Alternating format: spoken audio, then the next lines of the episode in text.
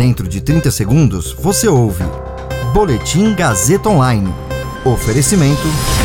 Se você tem muito o que dizer e quer escolher uma profissão para dar voz às suas ideias, a Faculdade Casper Libero é o seu lugar. Jornalismo, publicidade e propaganda, relações públicas, rádio, TV e internet. Todas as possibilidades abertas. Acesse casperlibero.edu.br e conheça as infinitas rotas que o mundo da comunicação oferece. Comunicação é mais do que uma escolha, é um modo de existir. Agora você fica bem informado e atualizado. Está no ar o Boletim Gazeta Online. Vendas do comércio crescem 1,2% em julho e setor recupera nível recorde. Criadora da vacina de Oxford diz que terceira dose não deve ser para todos. Eu sou Caio Melo e você ouve agora o Boletim Gazeta Online.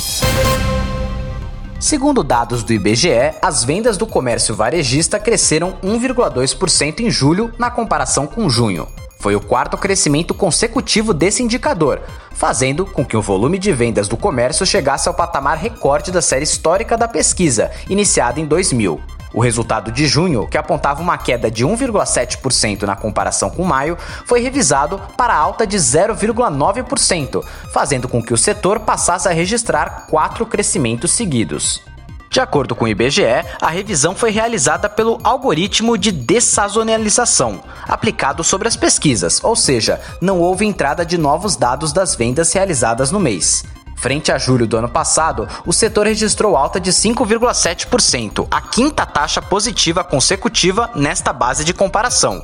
No ano, o avanço chegou a 6,6% e no acumulado nos últimos 12 meses, a alta permaneceu em 5,9%. Os resultados superaram as expectativas dos analistas. Em pesquisa da Reuters, as projeções apontavam alta de 0,7% na comparação mensal e de 3,45% sobre um ano antes.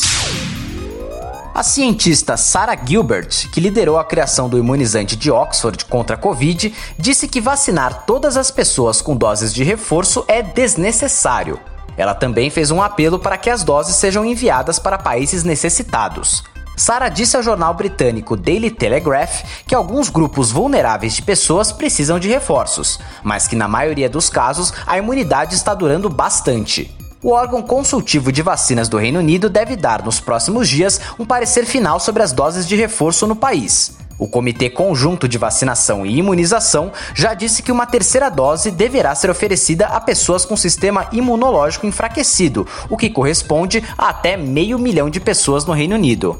Mas o comitê ainda não decidiu se a terceira dose será ampliada para outros grupos. Sara ainda disse que o Reino Unido precisa ajudar mais países ao redor do mundo com o fornecimento de vacinas.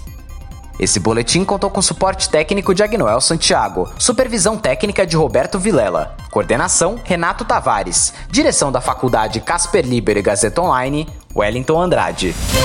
Você ouviu Boletim Gazeta Online. Para saber mais, acesse radiogazetaonline.com.br